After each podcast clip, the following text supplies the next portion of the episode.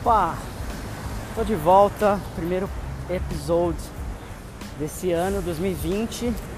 Muita coisa aí mudando, evoluindo, muitos aprendizados. Se é a primeira vez que está me ouvindo, muito prazer. Eu compartilho aqui muitos aprendizados sobre inglês, sobre as minhas experiências, sobre vendas, marketing digital, copywriting, escrita, vídeos, tudo que eu venho fazendo aí nos últimos cinco anos. É, se você caiu aqui de paraquedas, sugiro você ouvir o primeiro episódio, que eu conto um pouco da história daí aprendi, um pouquinho da minha história aí.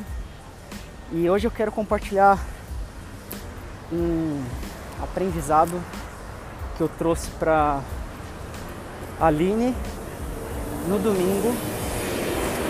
E eu fui trabalhando com ela enquanto a gente caminhava é o metrô.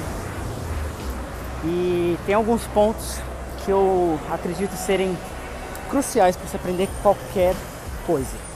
Literalmente qualquer coisa. No caso do que a gente estava falando era o inglês. Então, como que você cria um olhar de alguém que vai aprender de verdade?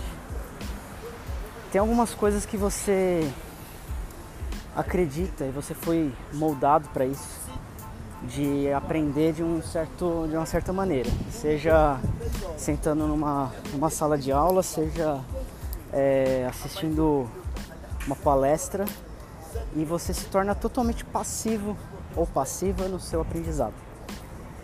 E quando você cria um olhar de alguém que aprende de verdade, você toma controle sobre isso. Você toma controle sobre o seu aprendizado e você começa a ativar ele em diversos momentos do dia, mesmo que você não esteja sentado, sentado numa carteira com um caderno na mão.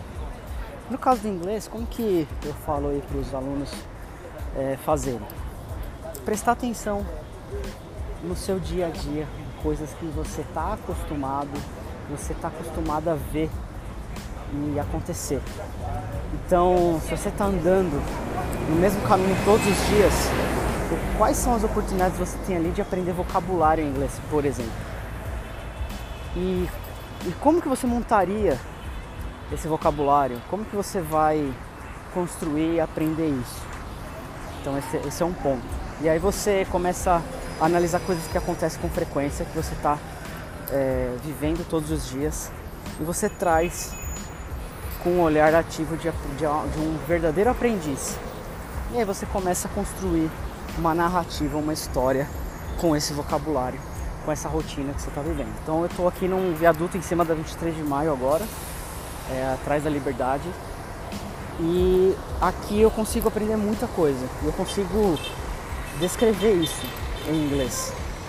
E aí eu vou vendo vocabulário que eu não conheço, vou buscando, né? Vou ter que ir atrás. Ninguém vai me dizer o vocabulário, eu que vou construir isso. E aí eu vou montando. Posso escrever, posso gravar um áudio igual eu tô fazendo aqui, posso gravar um vídeo, é, posso desenhar, enfim, tem diversas formas. Esse é um ponto.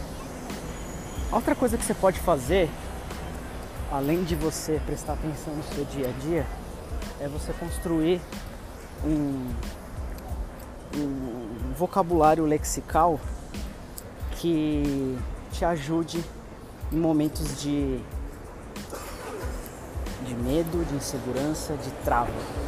É, falo vocabulário lexical só para chamar sua atenção, para você ficar na sua cabeça, nossa, o que, que é isso?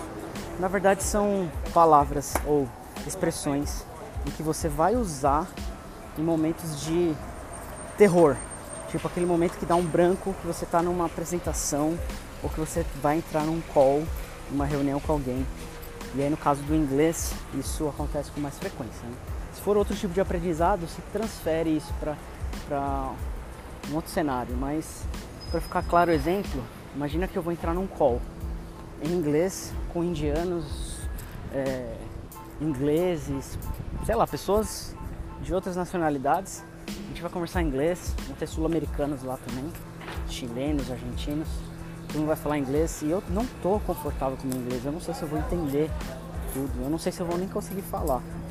Então se você tem na sua manga um, um caderninho aí de palavras ou expressões, você vai ativar isso nesse momento. E você pode até levar isso com você, se for numa reunião. Você deixa ali a situação e a frase. E aí você planejando isso direitinho, você vai conseguir usar no momento certo e você vai dar uma aliviada no sentimento de dor, no sentimento de angústia que você está sentindo naquele momento. Então, ter esse olhar de aprendiz significa o quê?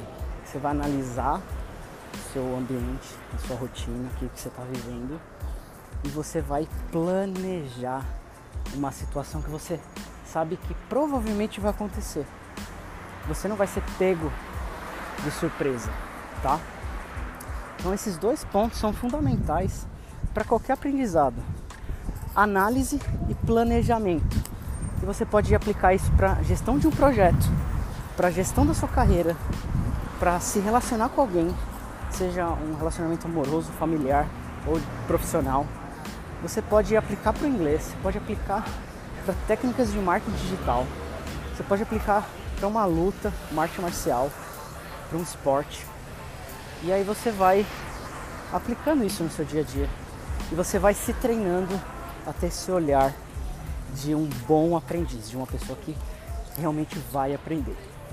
Eu espero que essas duas dicas te ajudem.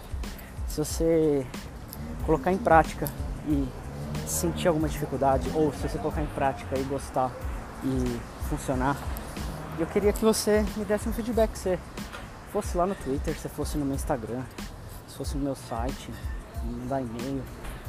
Só você procurar Philip, P-H-I-L-L-I-P-E, S-R-S, que é o Soares sem as vogais. Você vai me achar em todas as redes sociais, ou meu site philipsoares.com.br. E eu vou ter um enorme prazer de bater um papo com você e a gente trocar aí e você me ensinar algumas coisas também. Então até a próxima, valeu e nos vemos aí.